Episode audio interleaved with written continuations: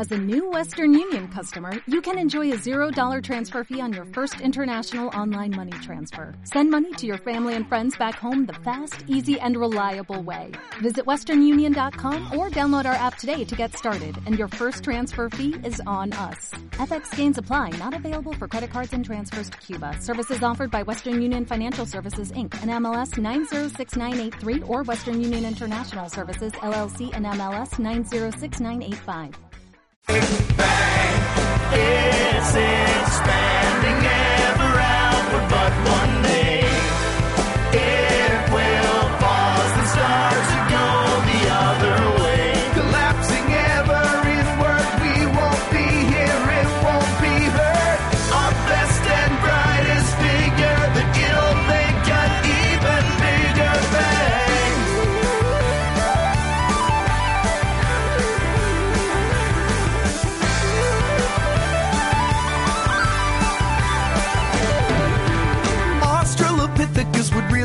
sick of us debating how we're here, they're catching deer. Catching viruses. Religion or astronomy, Deuteronomy. it all started with the Big Bang.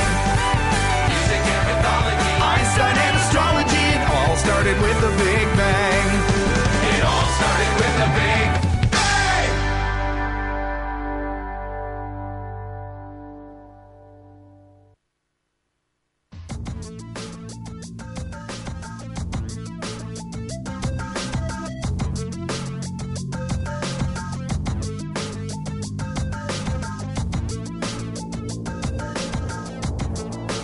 Bienvenidos a Pionix, el programa de ciencia de UV Radio.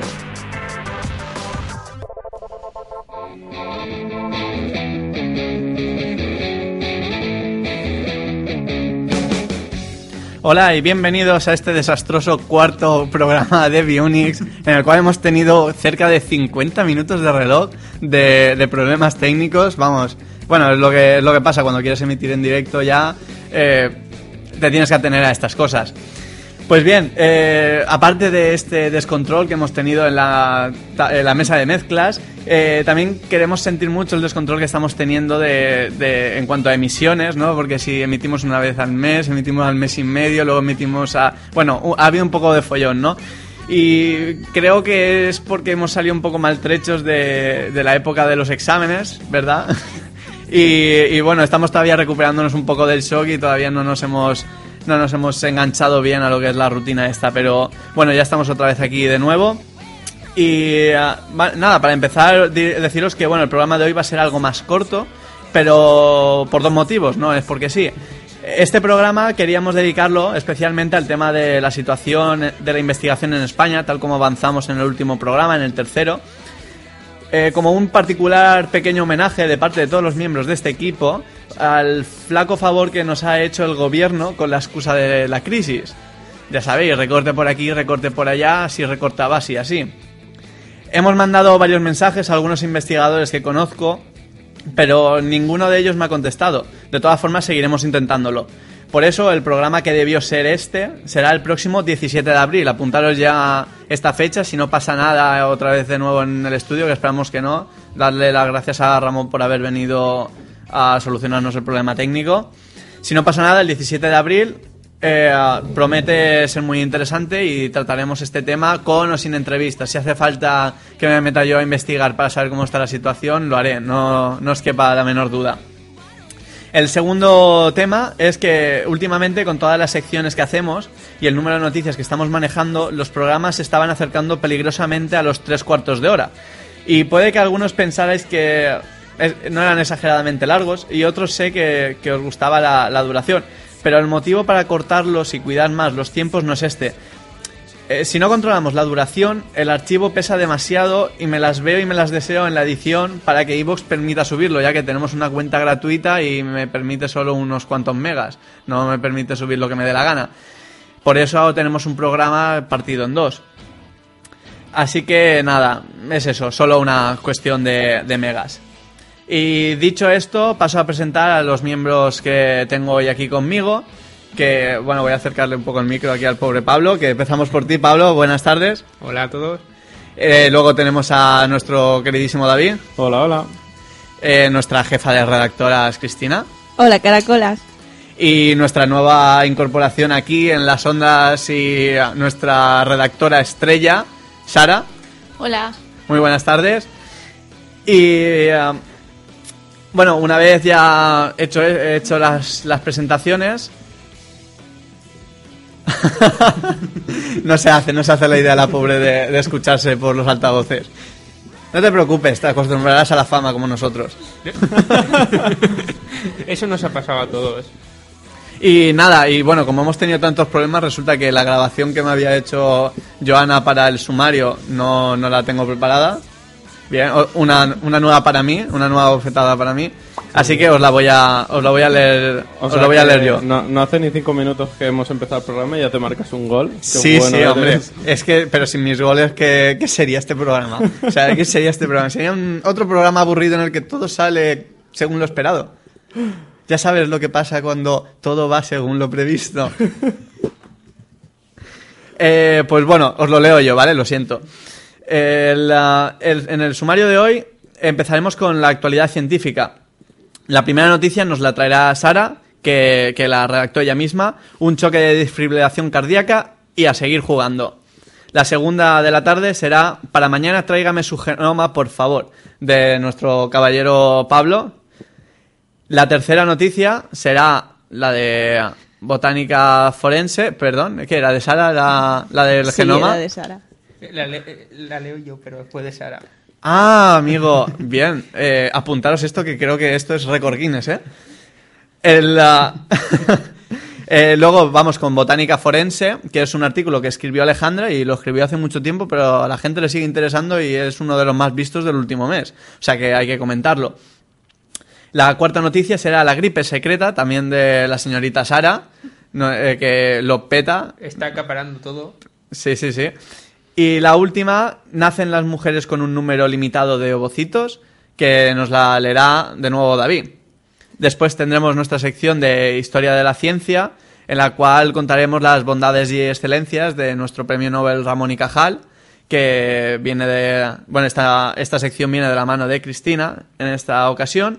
Y acabaremos con la... Bueno, iba a decir las preguntas de los oyentes, pero va a ser más bien la pregunta del oyente que, nos han formulado por, por el foro. Ya sabéis que, bueno, si tenéis cualquier tipo de curiosidad o tema que os quite el sueño, nos lo podéis hacer llegar a través del foro, a través del blog, a través de biunix.correo.gmail.com, a través de Twitter, arroba pbiunix, o incluso el grupo de Facebook. Yo lo dejo ahí que lo gaste quien quiera. Y bien, dicho esto, empezamos ya con la sección de actualidad científica. Actualidad científica.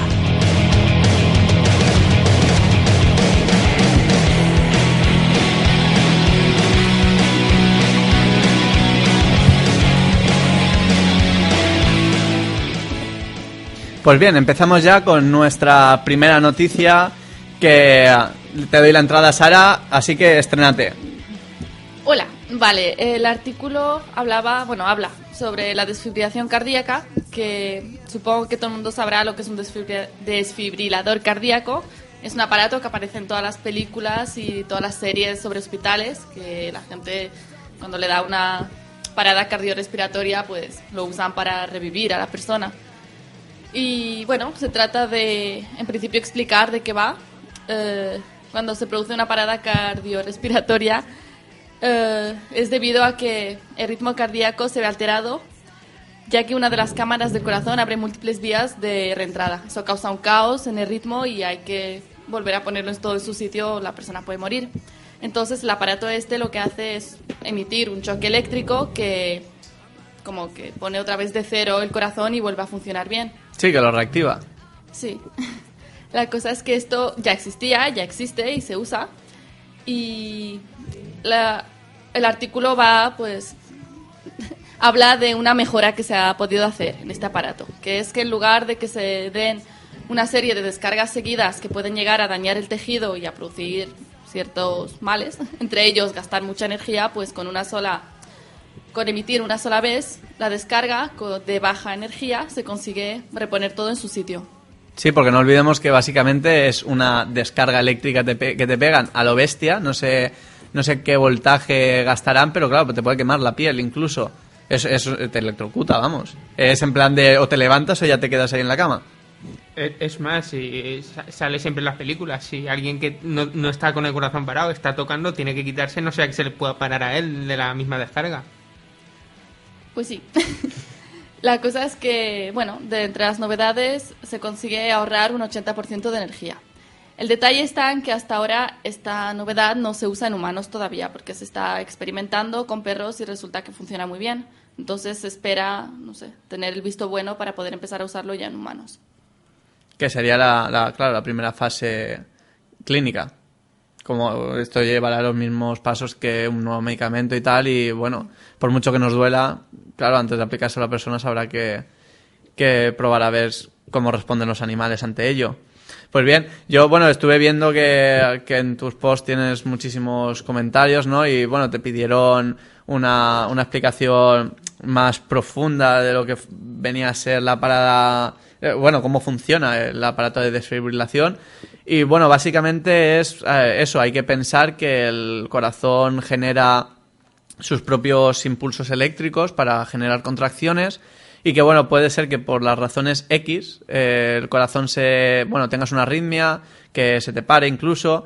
Y bueno este no sé muy bien cómo la verdad pero es eso esta descarga eléctrica como que lo vuelve a poner todo al sitio y las células eh, miocárdicas vuelven a miocárdicas del corazón para que no lo sepa eh, vuelve a funcionar, vuelve a empezar a generar sus propios impulsos porque es autosuficiente el corazón. Recordemos que, bueno, de fisiología animal de hace nada. Recordemos que en teoría el cerebro no hace falta para nada. El, corazón se autoabastece. Pero bueno, eso tiene un desajuste, ¿no? Y pues lo típico, los golpecitos, ¿no? Pues aquí una descarga eléctrica y a seguir jugando. Pues muy bien, muchas gracias, Sara. Eh, pasamos a la segunda noticia ya, que viene de la mano de, Pablo. Y bueno, él la, la introducirá mejor que yo. Eh, sí, esta, esta noticia, como hemos dicho antes, también es de Sara, que está arrasando hoy. Lo peta. Eh, para mañana tráigame su genoma, por favor. Que la ciencia avanza a pasos agigantados es algo de lo que nos estamos dando cuenta cada vez más y como ejemplo os traemos hoy este pequeño avance. Recordaréis que tanto en el blog, eh, más o menos por diciembre, como en el programa pasado hablamos del proyecto Genoma Humano, que en su día costó sus 2.065 millones de euros y unos 13 años de trabajo. Pues bien, hoy, unos 10 años después de, eh, de eso, una empresa americana, por solo 765 euros y en tan solo 24 horas te ofre- eh, ofrece secuenciar el ADN completo de una persona. Esto que puede parecer, pues sí, mira, tengo mi ADN, pero no me sirve para nada. No, tiene mucha importancia porque conocer tu propio genoma es un paso importante para poder ser tratado de una forma mucho más personalizada. Incluso enfermedades que aún no tienes, pero a las cuales estás predispuesto para, para lo cual te podías tratar antes incluso de llegar estar enfermo. Y el precio que tiene este análisis lo situaría al mismo nivel que el que cuesta hoy en día una resonancia magnética, con lo cual podría volverse en un futuro algo normal en los hospitales. ¿Y por qué digo en un futuro? Porque sí, conocer cuál es tu genoma es barato y rápido, relativamente, claro, para una persona normal no. Pero luego descifrar este genoma aún sigue siendo un proceso lento, costoso y laborioso, por lo que aún queda mucho trabajo por, por investigar en este campo. Sí, bueno, la, eh, esta noticia está muy bien, ¿no? Porque, porque, bueno, es eso, son avances, ¿no? Cada vez es todo más rápido y más barato. Que casi te preguntas, ¿no? Que dónde está el truco, pero bueno, no hay truco, es simplemente estar investigando y la competencia. Si no hubiera competencia, supongo que nos habríamos quedado con, con lo base, ¿no? Y, y ya está. En, en los comentarios de este, de este artículo me ha, me ha hecho mucha gracia, ¿no? De que lo comparaban el precio de, de esto con el precio de uno de los iPad. Sí. ¿no? Y la verdad es que sí, o sea, básicamente costaría lo mismo que un, bueno, sería uno de, los, de las gamas altas, gamas altas entendiendo que hablamos de, de capacidad de gigas y de que tendría 3G y tal, pero bueno, básicamente lo que te cuesta un iPad te sacas un, te sacas tu secuencia genética. Y, y bueno, siempre la gente no sé por qué siempre luego lo, lo gira en, en el sentido de que, de que vamos a empezar a hacer transhumanos, ¿no? Y de que vamos a empezar a hacer selección, porque Porque bueno, ya lo tratamos en el programa de antes y, la, y siguen comentándolo. que Pero yo, pienso que es por, más que nada por, por desconocimiento, porque por general la, la gente en general, en cuanto hay algún cambio, siempre tiende a mirar eh, todo lo negativo que le puede ap- aportar ese cambio sin mirar por ningún lado las ventajas que puede eh, traer. No digo que no pueda eh, salir nada malo de esto, pero normalmente la mayoría de avances que hay todo lo que dicen de vamos a empezar ahora a perder nuestra identidad como especie o muchas de las cosas que dicen no pasa. La, la mayoría de gente tiene un mínimo de, de ética y esto está muy controlado. No, no hay que echar el grito al cielo por cualquier mínimo avance que haya en cualquier tema. ¿Qué- ¿Vosotros qué creéis? ¿David? Pues- ¿O Cristina? Yo es que creo que a la gente le gusta, bueno, que echa enseguida la imaginación, por eso, por lo que decía Pablo, por desconocimiento, enseguida... Sí, el problema yo creo es... Está la imaginación a volar y se piensa Hombre, que, habría- que esto es súper fácil, que se pueden hacer las cosas así, que a lo tonto se pueden hacer como, por ejemplo, transhumanos que estaba diciendo, o cosas así. Es que lo comparaban con la película de, de Gattaca, de un pinchacito en el dedo y ya está. No, no he visto esa película. Sí, Pues la ti- la tienes que ver. Tienes que verla como estudiante de biología, tienes que verla, pero sí, yo lo, lo iba a decir, es que... mm, Luego pediremos la comisión Sí. por la publicidad. Sí, sí, no, no, no, Gattaca en concreto, pero aquí sí que es verdad que en todo, todo tipo de avance científico ha hecho mucho daño al, al miedo que genera eh, Hollywood en general. Porque cualquier película que veas es, pues es que los científicos están haciendo esto, se les fue de las manos y se acabó el mundo. Básicamente te acabo de resumir el argumento de una infinidad de Sí, películas. sí, de tengo que películas, de series españolas, que no voy a decir el nombre por... por que no nos pagan. por- porque no me pagan por, por decir el nombre, pero vamos, que en general es así. No, sí, está claro que, que bueno, que esto... Es que claro, también esto parece un poco como metafísica por- en el sentido de que estábamos hablando, es como... Yo supongo que esto, en cuanto a biología, sería equiparable al tema todo este el rollo que ha habido con los neutrinos, ¿no? Lo conocéis, de Sí, si, si viajaban más rápido, ¿no? Que la... Bueno, o sea, lo que pasa es que, claro, eso como no nos afecta como especie, eh, a la gente le da como un poco más igual. Pero claro, aquí hablas de, de sacar el ADN, de poder modificarlo, de si- y, y, claro, como en los transgénicos, ¿no? Se pensarán... Me extraña que no está haciendo ya Greenpeace alguna... eh, a- Sí, sí. alguna manifestación en contra de, de la secuenciación genética. Que claro, esto sí que, bueno, esto lo hemos debatido alguna vez en clase, que lo que sí que tendríamos que evitar sería que se pudieran hacer discriminaciones a raíz de, de, de una secuenciación genética, en plan de... eh, te vas a hacer un seguro de vida y te dicen, no, no, pero usted tráigame su, su, su secuencia genética. Tú se la llevas y dices, uy, macho, qué mal te veo. Me de aquí dos años tienes unas probabilidades del 80% de sufrir un paro cardíaco. Y dices, pues no, mira, no, de ese, ese seguro no lo vas a ver. Claro, ese, eso sí que sería un problema. Claro. Pero no podemos poner barreras en ese... se- O sea, eso lo tendríamos que evitar, claro. eh, evidentemente no se puede empezar a discriminar a gente ni intentar gastarlo como pretexto de... En plan de, bueno, me acuerdo de una persona que me dijo que, que, que es que los negros tienen un gen menos, que por eso son, o sea, pueden salir Sí, burradas de ese sí. estilo, ¿vale? Eso, si, si recordáis el programa pasado, ya, ya lo comenté de que cuando salió lo del proyecto genoma humano, una de las primeras cosas que hizo la ONU fue hacer una ley de que no se, pod- no, no se podía discrimi- discriminar por razones de, de tu ADN. Claro, como a día de hoy no se puede hacer un hijo a la carta, también. Exacto, o sea, claro, hay que poner eso, pero vamos, estas cosas tienen que seguir avanzando, ¿no?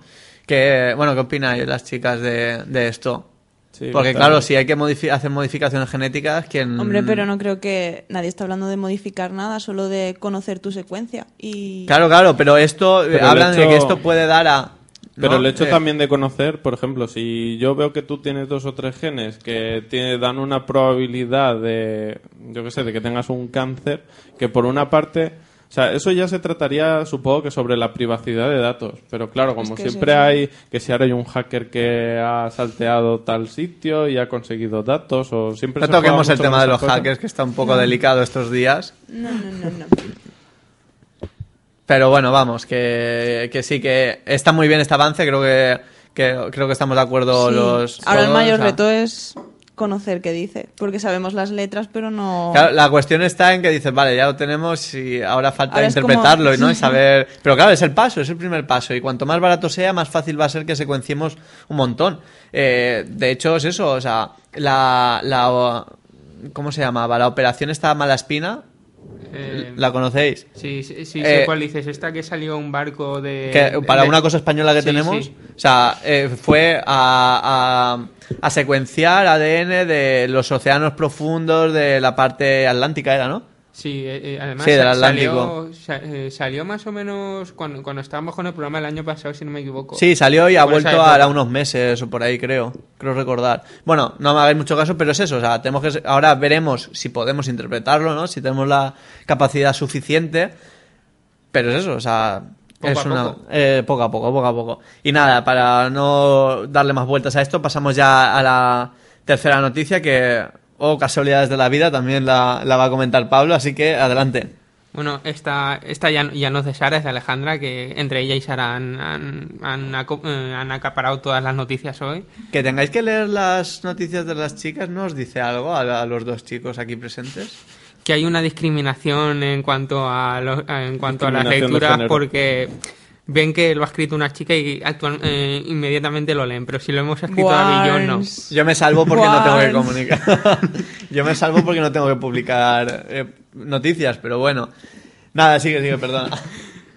Bueno, eh, la, la siguiente noticia es, de, bo- es de- sobre la botánica forense, que aunque no lo parezca, si, si nos guiamos por series de televisión, las cuales no voy a decir que no me pagan por ello, eh, las ciencias forenses son, son mucho más que análisis de ADN, encontrar huellas, hacer autopsias y poco más, que es lo que suele salir. Ya que despache Grison. Eh, sino que hay mu- muchísimas ramas en, en, esta, en esta disciplina y que, aunque no son para nada tan conocidas, sí que son muy importantes en criminalística. Y hoy os quería hablar de una de ellas, que es, como he dicho, la botánica forense. Esta, esta disciplina es relativamente nueva y cuenta con varias subdisciplinas, como la pani- palinología, que es el estudio del polen, o la limnología, que es el estudio de los ambientes marinos, por citar dos y se podría decir que es una de las más eh, de las que más utilidad tiene, puesto que permite relacionar la evidencia, el sospechoso, la escena y la víctima. Algo que, como supongo que eh, deduciréis, es fundamental en cualquier tipo de, investiga- de investigación criminológica. Un ejemplo de cómo esta ciencia lograría eso sería el uso del polen, que al, poderse encontrar fácilmente en el cuerpo o en la ropa, puede ser utilizado para conectar un sospechoso con una víctima o con el escenario de un crimen. La razón es que eh, no hace falta que haya una planta rara soltando un polen extraño, sino que cada lugar tiene una combinación característica de polen y esta firma puede servir para establecer una relación entre el sospechoso y el crimen. Y esta es solo una de las múltiples aplicaciones que tiene esta ciencia, que tiene muchísimas. Desde ver si el, el sospechoso o el, o el cuerpo se ha trasladado o cualquier cosa que podéis imaginar. Bien, bien, la verdad es que, bueno, los, los estos, los lectores lo decían, vamos, le- les ha gustado el, les ha gustado mucho este artículo y por eso hemos tenido que, que rescatarlo y comentarlo.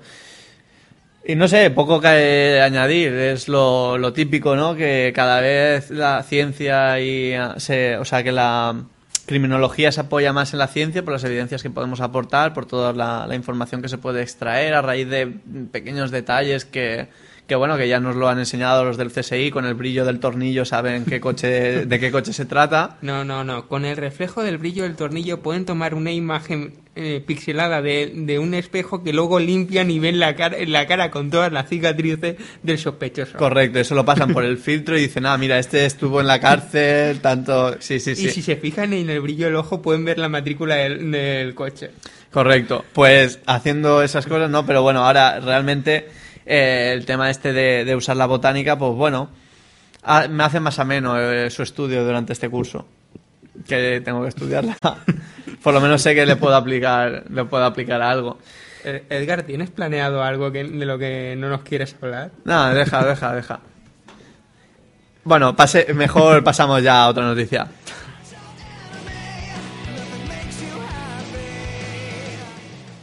Y pasamos a la cuarta, ya, a la, a la cuarta noticia que tenemos preparada, que es la gripe secreta, que nos la va a comentar Sara, que la ha redactado Sara.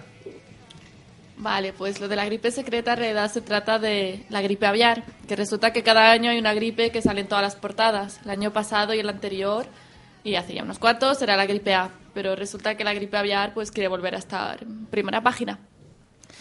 No sé si lo sabéis, pero la gripe aviar es producida por un virus, el virus H5N1, y por ser un virus no para de mutar y cambiar. Eh, este virus mm, llega a matar hasta un 60%, por, eh, hasta un 60% de todos los infectados cada año. Así que han decidido o quieren hacer algo contra él, por lo que se han reunido en Ginebra sobre febrero la OMS, Organización Mundial de la Salud, unos representantes científicos de grupos holandeses, holandeses y estadounidenses y otro grupo más. Y resulta que... Llámalo X. y otro grupo más muy largo. El caso es que tienen ya los trabajos hechos eh, por un equipo bastante internacional, donde ha participado un poco de todo, y ya saben más o menos lo que va a poder pasar. La cosa es que no lo quieren publicar, a lo que creo que la noticia se refería a eso que teniendo los estudios no lo quieren publicar, lo van a dejar para más tarde, porque resulta que las autoridades estadounidenses tienen miedo de que la información pueda ser usada por grupos terroristas para fabricar armas biológicas. Entonces, mm, no sé, los que han realizado el trabajo han estado de acuerdo y van a dejarlo para más tarde a publicar en las revistas Nature y Science. Science. Science. No, no entiendo por qué lo van a dejar para más tarde. ¿Qué pasa? ¿Que si lo publican ahora lo pueden usar para bioterrorismo? Pues si lo publican dentro de un año, ¿no? ¿O cómo, cómo está eso? Aquí es cuando todos los amigos de la teoría de la conspiración pueden tener material para sus noches más húmedas. Faena, faena. Es que la noticia yo la he enfocado en ese sentido, que no entiendo por qué lo dejan más tarde, de si lo publicas ya, o sea, lo que va a ser del virus, pues antes se podrá tratar o antes se podrán buscar remedios, pero no quieren y la única explicación que ponía por todo lo que he buscado era eso, que me parece absurda, pero bueno, los estadounidenses Mm, a veces para hacen mí cosas que raras. Ay, no, ay, no, ay, no, no. no es que quiera unirme a fanáticos de la conspiración, pero a- a- algo algo más tiene que haber, porque es que ese, ese motivo es lo que ha dicho David. Bueno, a lo mejor es que dentro de un año ya es imposible que hagan algo, entonces ya es seguro. Y además, seam- seamos sinceros. Dentro de un año no son las elecciones en Estados Unidos. Vamos a ver. Bueno, ni, ni idea. Ni- yo Son creo que pronto, sí. sí, Sí, son sí. pronto. Podría ser, pero Podría ser. seamos sinceros, eh, cualquier eh, cualquier tipo de arma biológica, sea hecha por un país o sea hecha por ciertos grupos, que por cierto espero que ni unos ni otros hagan ninguna, es muchísimo más complicada que hacer armas químicas, que es muchísimo más sencillo, no Sí, es que aquí también, como en las películas, es que claro, estamos...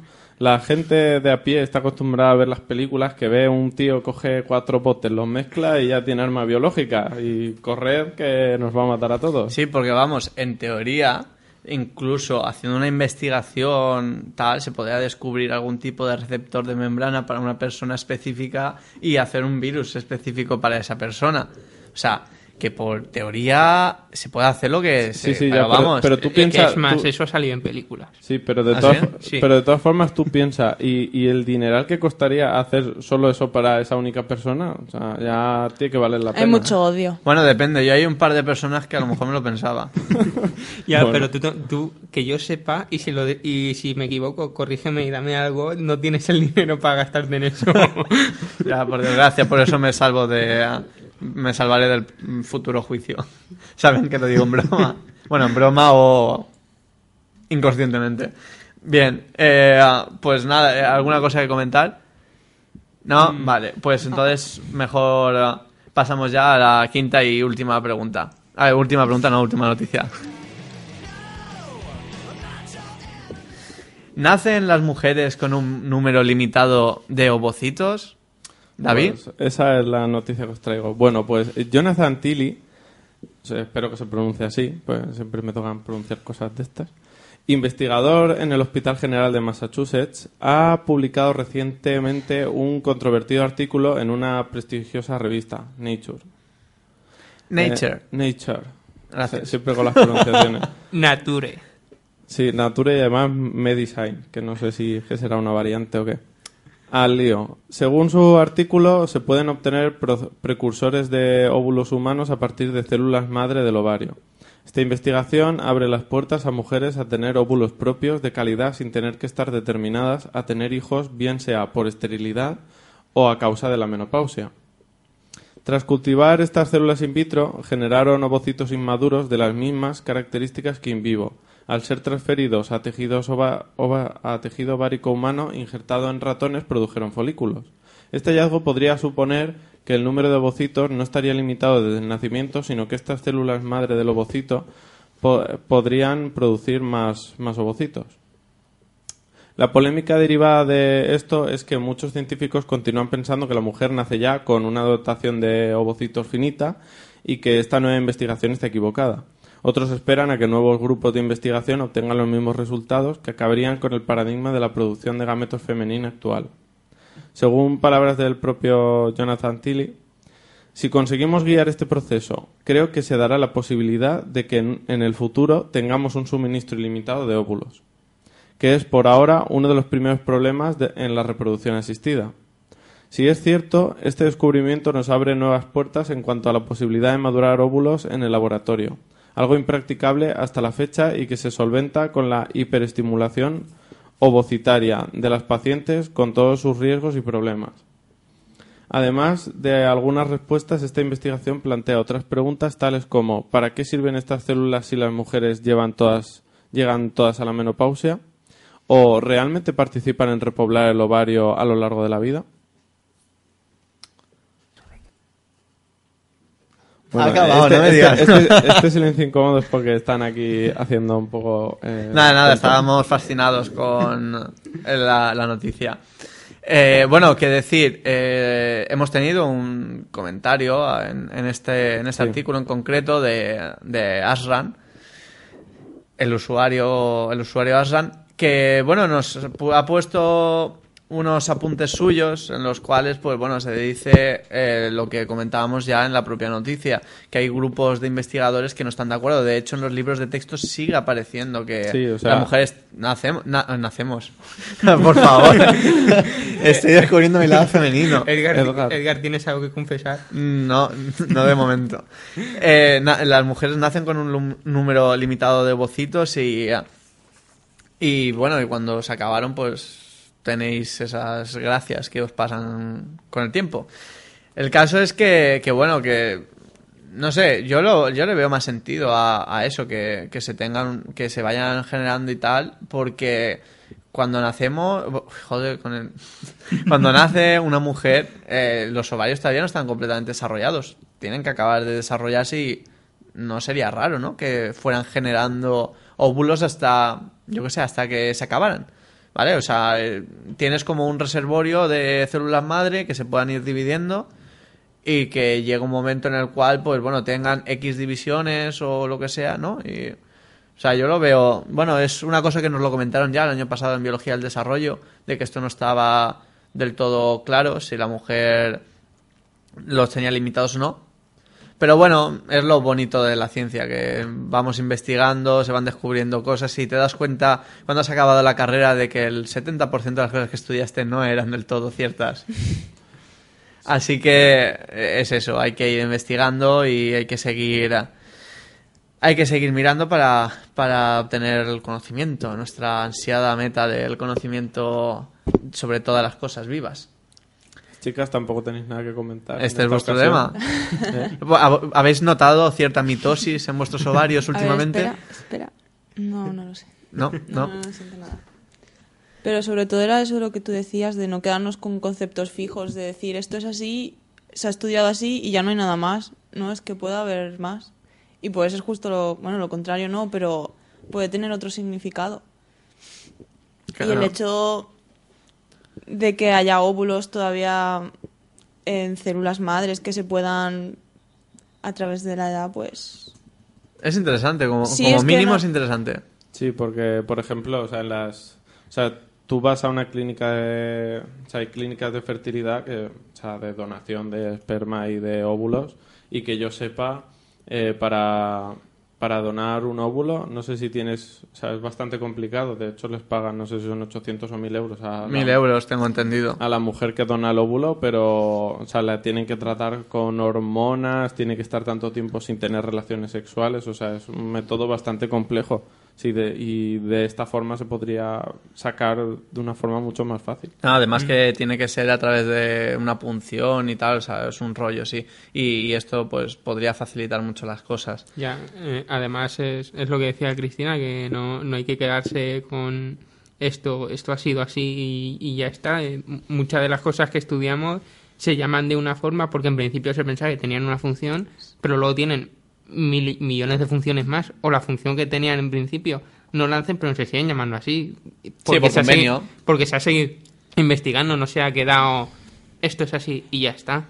Y otra cosa de lo de los óvulos, eh, sería importante también un peligro que hay es que mujeres que estén, sean ancianas, que tengan una limitada edad, eh, que quieran tener hijos, Ah, es verdad, eso también puedan estaba. tener... Sí, porque, por ejemplo, el otro día hicieron un documental en la 2 de, en India, creo que era, que había un montón de mujeres que sobrepasaban la edad de, de reproducción de 70, 80 años, y en la India creo que era, el límite de- no hay ningún tipo de límite de edad, y hay médicos que se dedican a, a que a, hormono- a hormonizar a estas mujeres, y realmente lo consiguen, que tengan hijos con una edad súper avanzada. Claro, pero esto es peligroso tanto Sí. para el feto como para la madre. De hecho, sa- Ya, sabemos sí. que cuanto más tarde tienen el hijo, más posibilidades tienen de que el hijo tenga algún tipo de... Bueno, Aunque claro, si, si fueran células madre los de Sí. los óvulos, no sé qué pro- si habría el mismo problema. Bueno, a lo mejor evitas algún tipo de, de problema derivado de lo que pueda ser una De la mutación división, genética. claro, de eso. Pero, pero bueno, eh, es un es un ovario que es un ovario, es un útero que ya Claro. es, eh, es es mayor, es- no tendrá, a lo mejor no tiene tanta facilidad para formar el endometrio y para todos los vasos sanguíneos que eh, o sea, puede ser peligroso. que- ¿no? Yo creo que esta no sería la mejor aplicación que se le podría Ya, dar a este sí. descubrimiento, pero sí que estaría muy bien para gente que por razón X pudiera tener algún problema a la hora de tener un hijo y quisiera en, en una edad que, que, vamos, que toque. Mm. Pero que a A ver, ver. estamos hablando de mujeres de 70 años, o sea, Sí. no están precisamente en la flor de la vida. Claro, además hay que tener en cuenta, independientemente de las complicaciones que pueda tener, mm, no, no tengo nada en contra si una mujer quiere tener un hijo a esa edad, pero tú ten en cuenta que tú vas a tener tus 80 años con tu hijo de 5 y... Ya, pero por ejemplo en la India eh, tienen la concepción esa de que una mujer si no tiene hijos está como gafada. Entonces eso es una cosa que lleva la mujer toda su vida. Eh, los maridos tienen, eh, son polígamos. Polígamos. Polígamos, sí. Y, y entonces, claro, tienen a una mujer, se casa con su hermana y la mujer esa está como, o sea, es que la sociedad pasa completamente de ella, ¿no? Sí, pero esos son problemas mira. culturales. Claro, pero Estamos estamos hablando de- de... la India, que es una population así, Sí, que no cabe. tú- Entonces, es- esas Eh, mujeres lo podrían usar. Yo, solo por hacerte una observación, el gesto que haces con la mano los oyentes no lo ven. Pero lo veis vosotros, ¿no? Sí, sí, te entendemos. ya está. No, el, el rollo está en que, bueno, de todas formas, Quiero no decir sé que si ellos la... sí que lo podrían usar. Lo Porque podrían usar, pero tú crees que la India podría tener los... O sea, Sí. tiene los medios para... Cuatro médicos, pero los tienen. Bueno, Quiero decir, porque estar de- bueno, sí que dice es verdad. Pablo que, o sea, en Europa eh, ha, ha habido muchos problemas con eh, mujeres que han tenido hijos muy tarde. Claro, sí. Y sí que estaba esa cosa social de, oye, eh, estás comprometiendo a tu hijo, no sé qué. Pero es que en la India es al revés. A la- y además a las mujeres que tienen hijos eh, a los 80, eh, como que son como diosas, ¿vale? Ya. Son como heroínas de decir, oye, has tenido un hijo, bla, bla". entonces Y eso anima. si, si está sano y tiene todos los brazos, ¡buah! Ya, Eh, es que es eso. La leche. Es que, y además es eso, que en la India, pues imagínate. Pues bueno, ya. eh, Sí, es como todo lo que comentamos. Hay que tener cuidado la aplicación que se le da.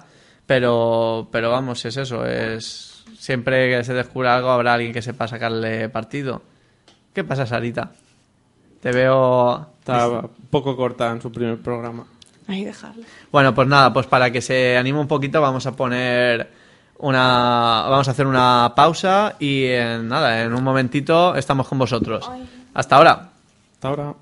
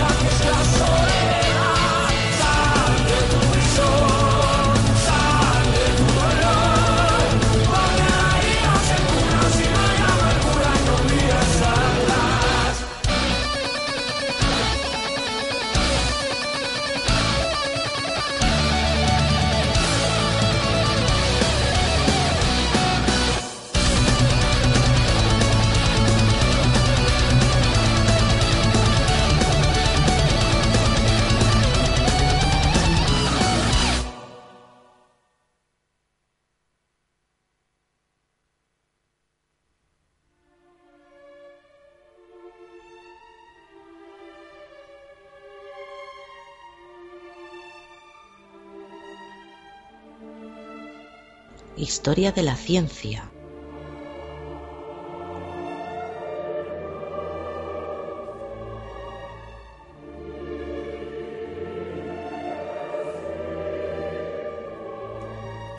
Entramos ya al ecuador de- del programa. Bueno, ya lo hemos, lo hemos pasado. y con este magnífico requiem de Mozart, Jorobates Guy. No tienes derechos sobre esto. Empezamos el capítulo de hoy de Historia de la Ciencia. Que bueno, vamos a hablar de, de un gran hombre, de, de un premio Nobel español. Sí, incluso. impo- Espera un segundo, que no te había abierto el micro, dime. Podemos, sí. Espérate, ¿está- ¿habla? No se ¿Te, te has apagado el micro? No. Espera, espera. Un aplauso para Cristina. Ya está, ya está, has dicho uno. Ya.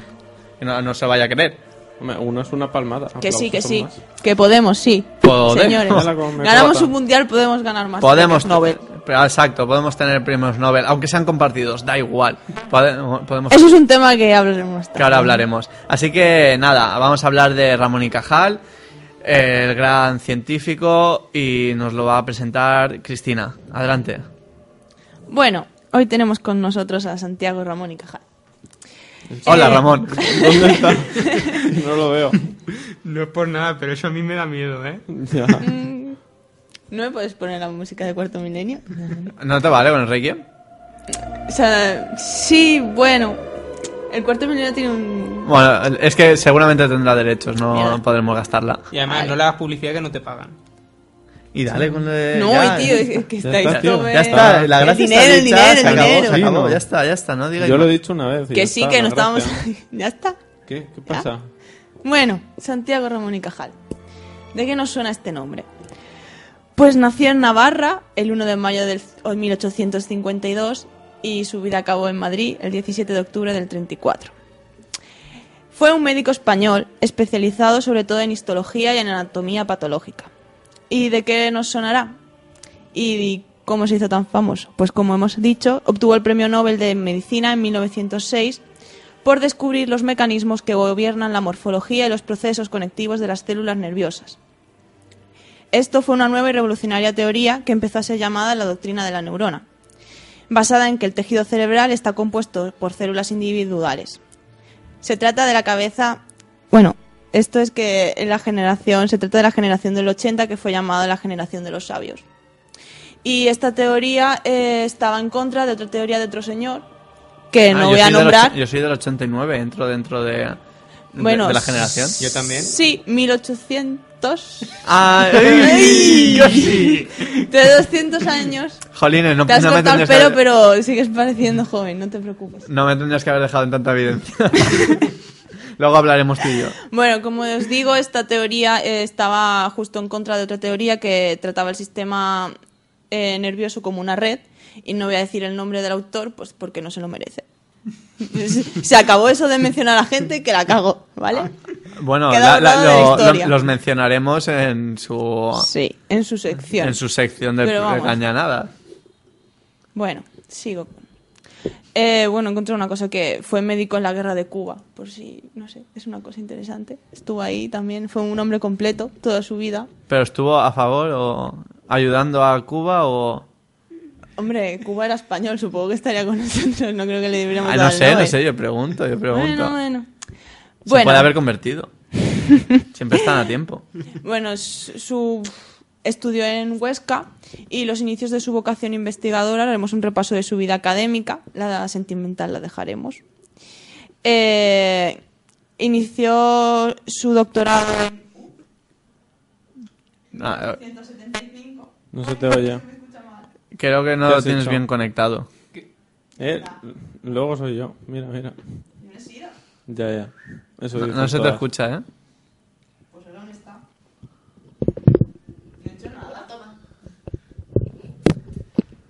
Problemas técnicos.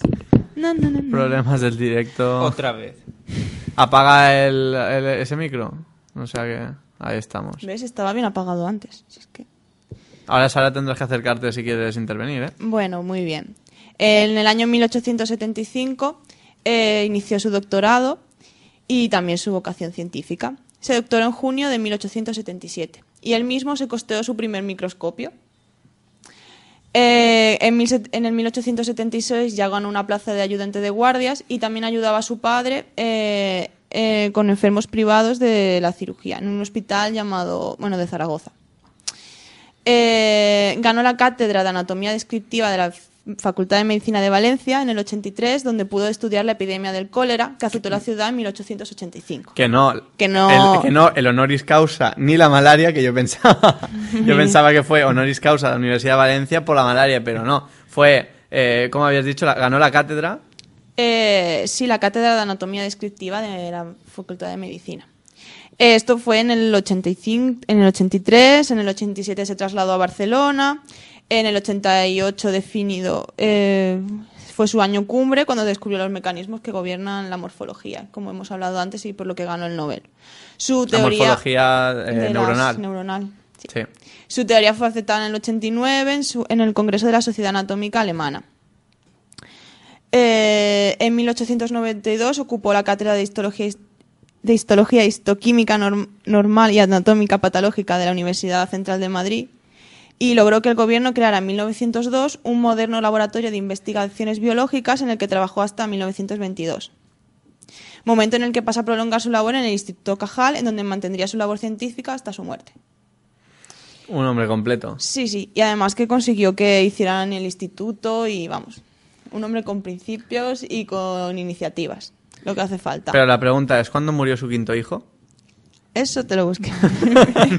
es que tuvo siete, ¿de qué Es- sí, sí, que, el hombre fue todo, además de estrella estrella y figura, ¿eh? Porque Uno- era un, un- Se lo pasó bien. Un hombre completo. A, a mí Eh, eso a mí eso me llegó porque o sea aparte de hacer to- todo lo que hizo o sea tuvo tiempo de tener siete hijos además o sea el tío sabía aprovechar el Perdió tiempo. algunos por el camino, pero bueno.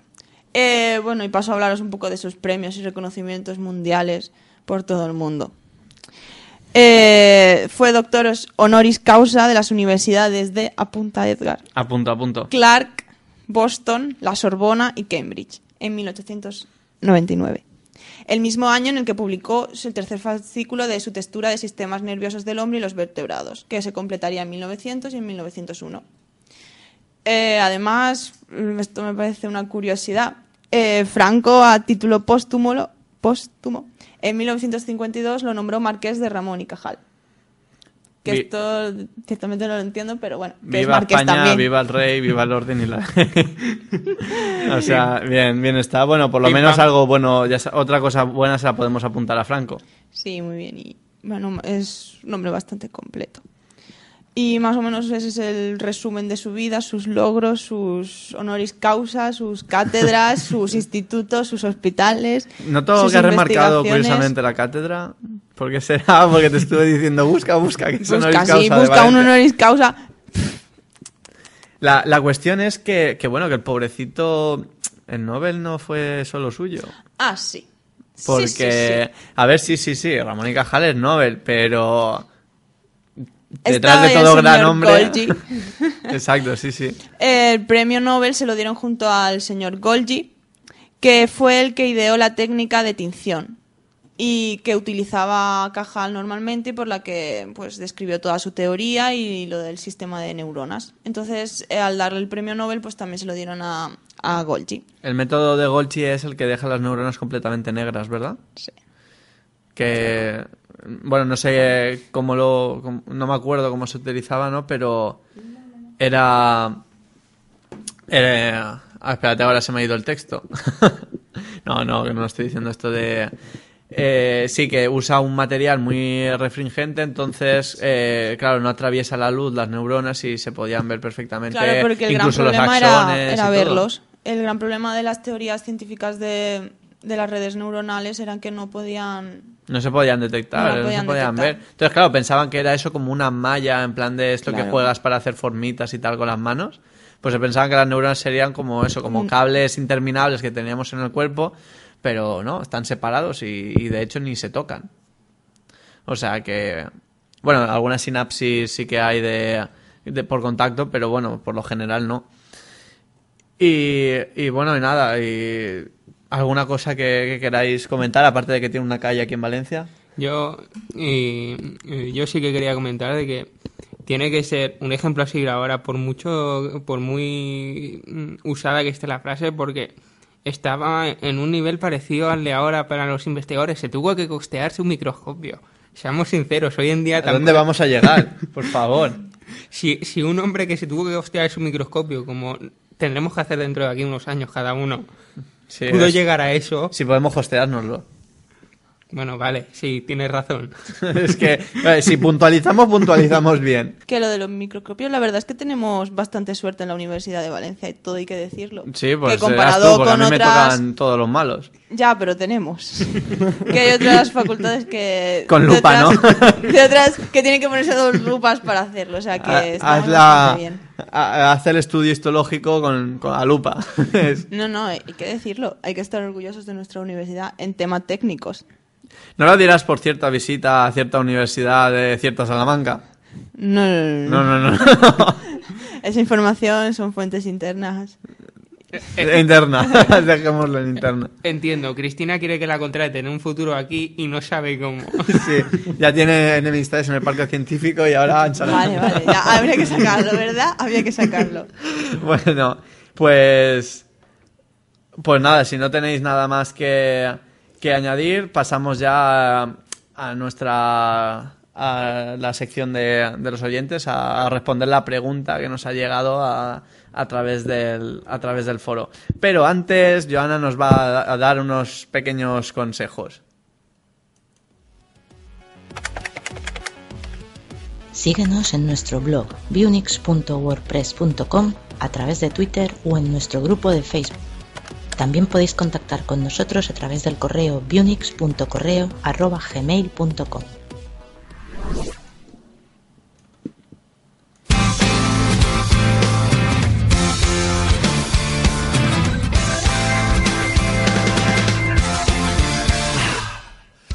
Sí, ya sé que esta es la música que solía gastar para despedirme, pero en esta ocasión, bueno, no es la primera vez que vamos a, a gastarla para esto. No tenía, no teníamos nada mejor, así que, así que pido disculpas a quien le pueda molestar.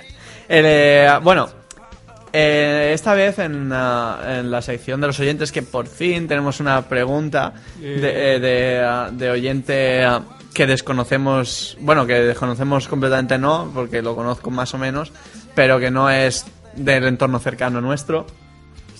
Y, ah, y si la encuentro, os lo cuento, claro. Y, y de, paso, ¿de dónde es? Porque las, las últimas estas que nos mandaste había gente de, de todas partes. De... Ah, bueno, sí, eso lo tenemos que comentar, es verdad, es verdad, gracias Pablo. Eh, el caso es que, bien, eh, nos escuchan en United States, nos escuchan en, bueno, en Inglaterra sé que nos escucha, creo. Eh, nos escuchan en Marruecos, nos escuchan eh, por otros sitios de África. Eh, ya, ya no pienso que Marruecos y África están separados. mini, mini punto para, para Edgar.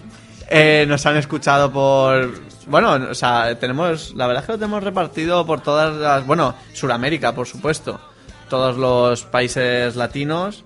Y, y, bueno, estoy realmente encantado, ¿vale? Porque nos, nos escuchan y nos leen también desde, desde allí. O sea, que no. O sea, como a no ser de que mi madre haya aprendido a, a modificar su proxy, yo creo que es- realmente estamos empezando a llegar a la gente. Sí, pa- países que yo yo no había países que yo no había oído el nombre es- están salían en la gráfica y yo digo pero pero ¿Esto existe? quién nos está escuchando desde aquí y cómo ha llegado a conocernos Pues, pues no lo sé, la verdad, pero desde aquí quiero quiero darle las gracias a, todos los que los que nos siguen, porque bueno, si no tuviéramos por lo menos esas estadísticas y no llegáramos a nadie, pues no tendría sentido nada de lo que hacemos, porque Vamos, si, si no estáis vosotros ahí, al otro lado, mm, estar nosotros aquí en la, con la mesa de mezclas y delante de los micrófonos, pues no tendría sentido. El sentido lo da la gente que, que nos lee, que nos escucha, que nos comenta, que realmente muchas gracias a toda la gente que comenta, lo que sea, aunque sea solo para decir, oh sí, de verdad, eh, realmente que mierda de mundo por lo menos sabemos que hemos llegado a alguien y que nos ha leído y que nos ha hecho llegar un comentario que realmente se agradece mucho y sobre todo cuando estás empezando, que, bueno, que realmente estamos empezando esto. Y bueno, después del peloteo reglamentario, ahora sí paso a, a comentaros la pregunta de nuestro compañero, de nuestro compañero Asran. Y es que, bueno, nos, nos hizo llegar un, un artículo, bueno, sí, es un artículo que no pudo no pudo ponernos el enlace de, de la fuente porque no sé por qué en el foro no, no permitimos hasta los siete días del registro no permitimos que nadie ponga enlaces. Es pa- es un filtro para spam no de que no sé que la gente no empiece a crearse cuentas para meternos mensajitos de spam. De en plan de Viagra 5 euros y cosas así. Que, lo hay, lo hay, de verdad, no me lo estoy inventando y no es una gracia, es que, es que lo hay. Te, si, yo- eh, también, por ejemplo, si alguien ve que comenta y le pone que tiene que ser eh, moderado su comentario y tal, eh, en- simplemente yo lo leo y, y, bueno, los he aprobado todos. Ha quitado de uno que sí que era spam porque era un enlace y luego lo miré y, y no me acuerdo lo que era, pero creo que era algún, algo para comprar. ¿Viagra 5 euros? No, no exactamente, creo que era 7 8, pero por ahí estaba. Y, bueno, entonces eso nos ha, nos copió el, un comentario que estaba, bueno, una discusión que estaba teniendo en, otro foro sobre, sobre los platelmintos, que, bueno, que los platelmintos no son más que unos gusanitos aplastaditos, planitos. ¿Qué? Cristina prueba mi definición.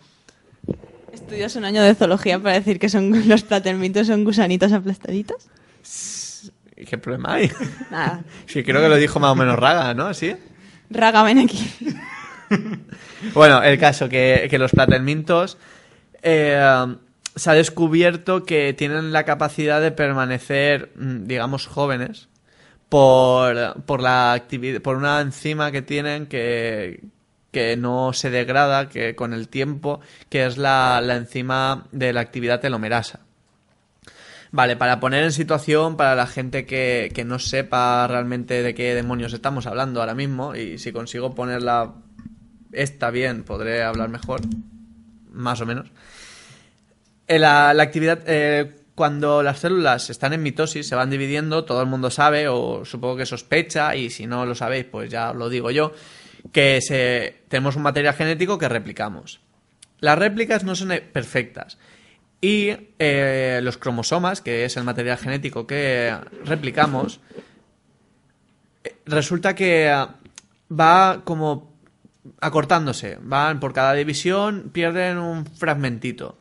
Entonces, en los cromosomas tenemos como una especie, y remarco lo que es, eh, y remarco el especie de capuchón, que sirve para, para proteger a los cromosomas de, de, estas delecciones. Porque en cuanto empezamos a, a borrar genes codificantes para alguna característica que sea vital, el organismo muere. Y ya está, no, no, no tiene más misterio. Y estos platelmintos, pues, pues no. Y también se les ha podido eh, creo recordar que también comentaba que, eso, que de hecho fue, supuso... Bueno, aquí nos dice, eh, ya se sabía gracias a un estudio previo que para sus autores supuso la concesión del Premio Nobel de Fisiología en 2009 que los telómeros pueden mantener su tamaño gracias a la actividad de una enzima llamada telomerasa. Entonces, estos platelmintos conservan esa actividad. E incluso, mm, creo recordar que, que ponía que se les podía in- eh, inyectar enzima activa y eso permitía mantener sus, sus cromosomas. Entonces, la pregunta, ¿por qué el rollo este de los platelmintos? La pregunta es que si realmente podremos llegar a descubrir la fórmula de la eterna juventud. Vale, eh, primero Aslan, ya digo que, gracias por, por habernos planteado esta pregunta y lo que te quería comentar es que esto se ha probado. El- la, inyectar actividad telomerasa en un organismo vivo se ha, ha intentado.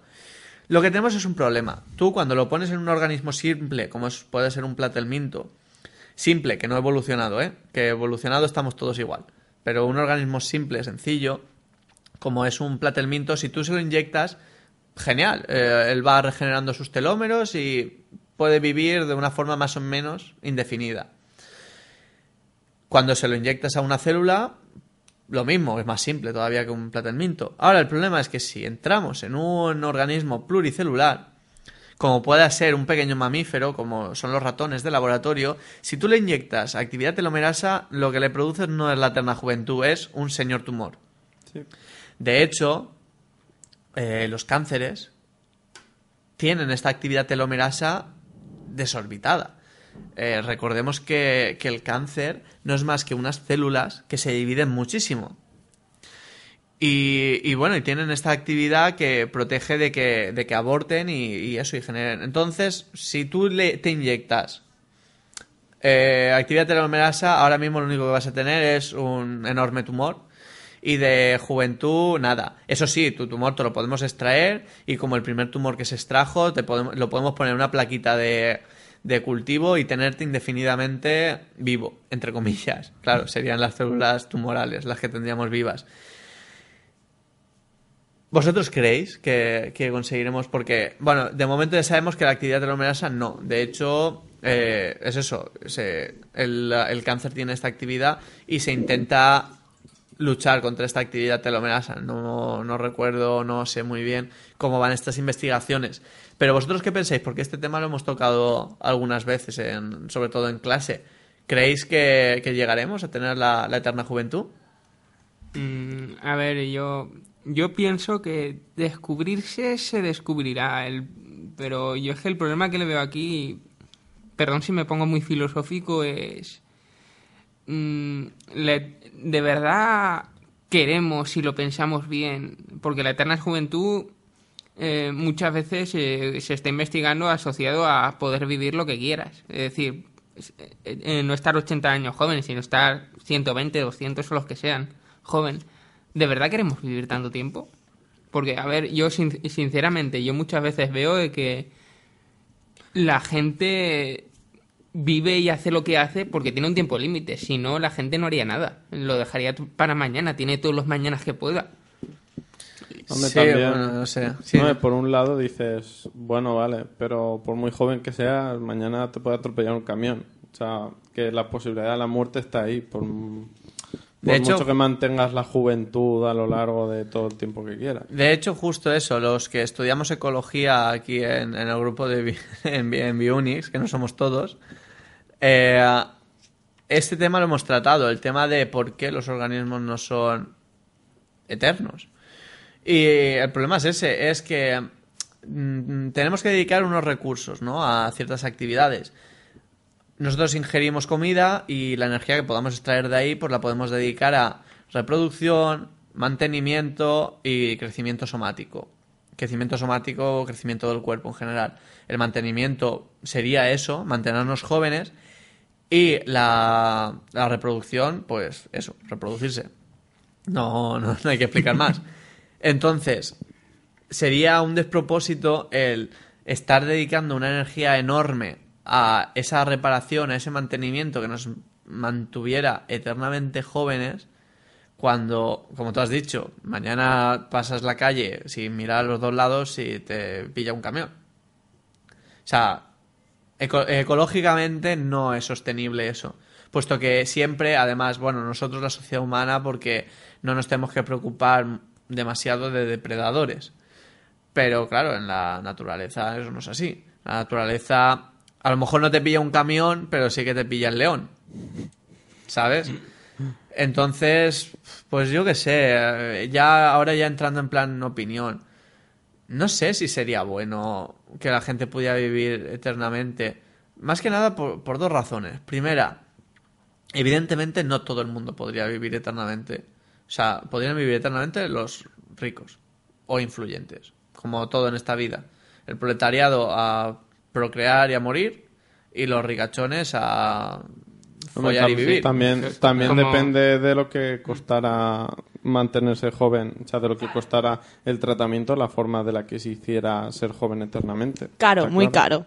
Bueno, yo eh, con respecto justo Seguro. a lo, a lo que has A ver, dicho, el problema es, eh, claro, sería muy caro porque, en serio, ¿quién querría ser eternamente joven? Realmente, vosotros pensadlo, mañana sale la vacuna de la eterna juventud. Vamos, eso no lo ve ni la salida del iPad 4 en su cola ahí en la tienda de Apple, ni de casualidad. O sea, es que todo el mundo abarrotaría lo, lo que tuviera que ir para conseguir una inyección de esas. Es que está claro, o sea, ¿quién quiere morir? ¿Quién Nadie. quiere morir? Bueno, o sea, Bueno, habrá personas sí, que quieran morir, pero pero, en Por- general en la general- mayoría Porque además no estamos quiere. hablando de, de vivir eternamente joven. Es decir, no ser una masa viva mm, ach- achacada. O sea, estamos hablando incluso de que tendríamos un proceso de envejecimiento que, a- que a lo mejor no estamos hablando ya de decir voy a vivir eternamente, sino de que a lo mejor duro mis 100 o 200 años, pero como cuando tenía 30 o 40 años. eh, justo sobre eso lo que estás diciendo, eh, salió, eh, creo que fue el año pasado, una película de eso. In Time. In Time, de- del mismo del mismo director que Gataka y, y va justo de eso. Eh, en, en- ¿Cuándo nos hemos eh, alineado con los cineastas? No me he enterado, o sea... pues- es que es- eh, no estás... Está, no está muy bien. Bueno, es que estábamos hablando de promoción, pero bueno, la película está bien. Ya. Así que vamos a hablar un poquito de ella. A ver, la película básicamente trata de que, o sea, te ¿Qué presentan... finta te ha hecho ahí, eh? Sí, sí, David, lo estaba contando yo, pero bueno, si te empeñas... Bueno, y empezaba a decir el nombre, pero si la quieres comentar tú... No, no, no, no, ya que has empezado, sigue. Vale, pues la película trata, te presentan una sociedad en la que cuando llegas a, a los 25 años, digamos que como tu reloj de envejecimiento se para, Un reloj que llevas en la muñeca en no, brillantito. re- estoy hablando de reloj biológico, se para y entonces te empieza a contar un reloj que llevas en, o sea, que digamos se puede ver en tu, en tu brazo, en el antebrazo. Y, y ese reloj, eh, digamos que es la moneda, es todo. Todo con lo que, o sea, tú pagas con horas de vida, consumes con horas de vida, va todo así. Entonces, claro, los pobres que tienen pocas horas de vida, pues hay muchos que se mueren y los ricos tienen millones, horas, o sea, millones de horas de vida. Y trata sobre, sobre eso. Pues eso, que lo que yo he dicho, que a los pobres al hoyo y para el rico el bollo. Pero claro, si fuera de otra forma, es que eso de- depende de cómo se nos presentara esta eterna juventud. Sí, bueno, no sé. El caso es que, que eso, no sé si te hemos resuelto algo, Asran, y, y bueno, creo que nos comentaste de que, a ver, eh, que la idea de, de tu post original incluso en el otro foro llegó a pasar al transhumanismo, eh, la singularidad tecnológica, bla, bla, bla.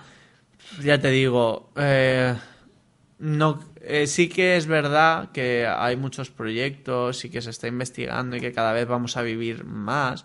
De hecho, no me acuerdo, si- no sé si os acordáis vosotros del nombre del investigador este que decía que íbamos, dentro de poco íbamos a vivir unos mil años o así. Sí, el que... mm, No, no me acuerdo. Yo recuerdo que era un biólogo teórico sí. Que estaba co- con diferentes proyectos de investigación que tenía la teoría de que, o sea, de que dentro de poco podríamos llegar a vivir mil años. Sí, yo, yo recuerdo en concreto la frase y, en- y dijo algo como... Y si los que están investigando esto lo descubren cuando, mientras yo estoy vivo y quiero vivir mil años, pues los vivo. Claro. Pero a mí me hizo gracia lo descubren, ¿eh? Sí. Sinceramente. ¿Lo Los- de? Lo de lo descubren. Ah, que lo descubren. Sí, porque de todas formas, bueno, acabo de reflexionar sobre lo de antes, que también si viviéramos todos para siempre, eh, no cabríamos y ya no Eh, cabemos ya, en la ya. Tierra y muere gente. Ese era el segundo punto Sí. que no sé por qué se me ha olvidado porque nos hemos enrollado. Era el segundo que, primero, que solo estarían los ricos y segundo que, vamos, Y no cabemos. no cabríamos. Claro, para que uno. Es lo mismo que en la película esta de, de In Time. Que para que unos puedan vivir eternamente, pues hay mucha gente que tendrá que morir, porque claro. La familia de los ricos no van a morir. Los familiares cercanos, bueno, a lo mejor las suegras sí, pero. las- bueno, de- los familiares de- de- así cercanos, allegados, no. Todo depende si el dinero lo tiene la, eh, la suegra y no el marido. Claro, bueno, claro, claro. Pero me refiero que, que eso, que. No sé. Mm, El caso es que no será por actividades enzimáticas y tal. Estamos mejorando el sistema de, alimentación. eh, cada vez tenemos, pues, como lo que nos ha comentado Sara antes, de- para el, el que se van mejorando técnicas para la, la asistencia sanitaria, como nos ha comentado Pablo, de que bueno, vamos descubriendo más cosas sobre nosotros y tenemos ahora la posibilidad de secuenciarnos nuestro ADN para saber qué posibles problemas podamos tener y así tratar la salud y en lugar de la enfermedad, es decir, eh, saber lo que nos podría pasar y bueno, evitarlo, ¿no? Y haremos que así se alargue nuestra esperanza de vida. Pero vamos, vivir Sí, eternamente yo creo que es una cosa que... Eso sí que es una cosa que diría yo, creo que es mejor que no lo sepamos, ¿verdad? Porque por lo menos dices, bueno, sea bueno, sea malo, al final el tiempo acaba con todos. Nuestro amigo Cronos es justo en la medida que puede. Y a, y a todos nos llega nuestra hora, pero ahora sí, ahora ya incluso eso lo quitamos. Claro, de todas Sí, formas. porque- es Hombre, una estoy- cosa sería el envejecimiento y otra cosa vivir eternamente, ¿no? O sea, habría que se- separarlo. Podrías vivir hasta los 90 años con una calidad de vida de 40 Bueno, me- Eso, O eso sí vivir que es mil años. queda. Exacto, eso No, es lo que tendríamos me- que hacer. Me acabo de, me acabo de acordar. También decía el teórico evoluti- el biólogo evolutivo, biólogo teórico, que también decía que había que tratar el envejecimiento como una enfermedad y que eso sería una de las claves para el envejecimiento, para la vida eterna. Sí, bueno, es que es eso. Eh, realmente lo importante es lo que ha dicho Cristina. Lo que habría que hacer es... Cristina muestra alegría ante mi comentario. Bueno, ma- que- más que alegría desdén hacia los demás. Cre- Creo que se, Ya ha se se- está quejando otra vez. cre- cre- creo que El se- caso es se que- ha sentido agradecida por La, la cuestión es que hay que llegar a una edad y, y sí, es importante tener una buena calidad de vida y que si una persona tiene que vivir 80 o 90 años, que lo haga bien, ¿no? Que, que pueda disfrutar de lo que es su vida, toda su vida y sobre todo que la jubilación no sea sufrir los achaques y ya está, sino que puedan disfrutarlo y disfrutarlo bien. Y eso sería... Imagínate trabajar, pero es que claro, si tú vives hasta los 130 años, o sea, la jubilación la tendrías 100 años trabajando.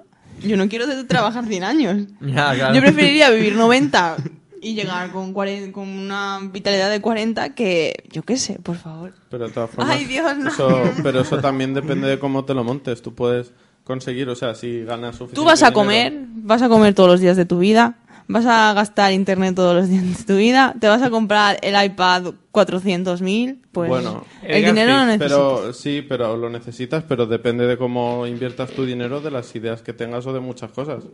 Y de la lotería que te toque. O Ya, de lo rico que seas. O sea, pero de, de muchas otras cosas y puedes llegar a no trabajar, o sea, a ganar dinero sin tener que trabajar antes de la jubilación. De hecho, hay mucha gente que lo hace, pero claro, esos son los listos. Utopía.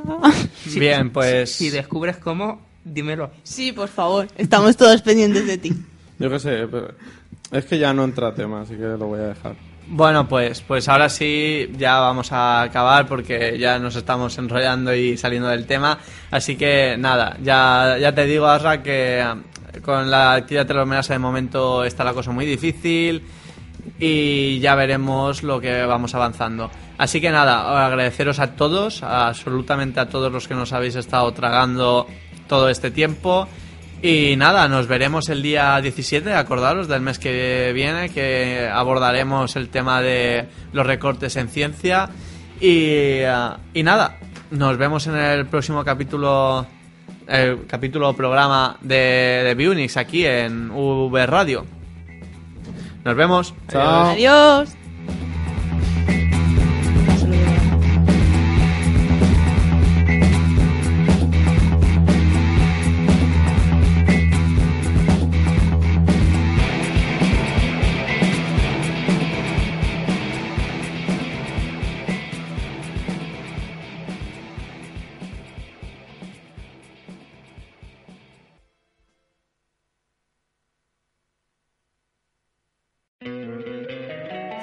Encantaría tener 100 dólares extra en tu bolsillo?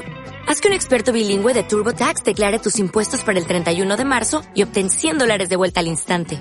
Porque no importa cuáles hayan sido tus logros del año pasado, TurboTax hace que cuenten. Obtén 100 dólares de vuelta y tus impuestos con 100% de precisión. Solo con Intuit TurboTax. Debes declarar para el 31 de marzo. Crédito solo aplicable al costo de la presentación federal con TurboTax Full Service. Oferta sujeta a cambios o cancelación en cualquier momento.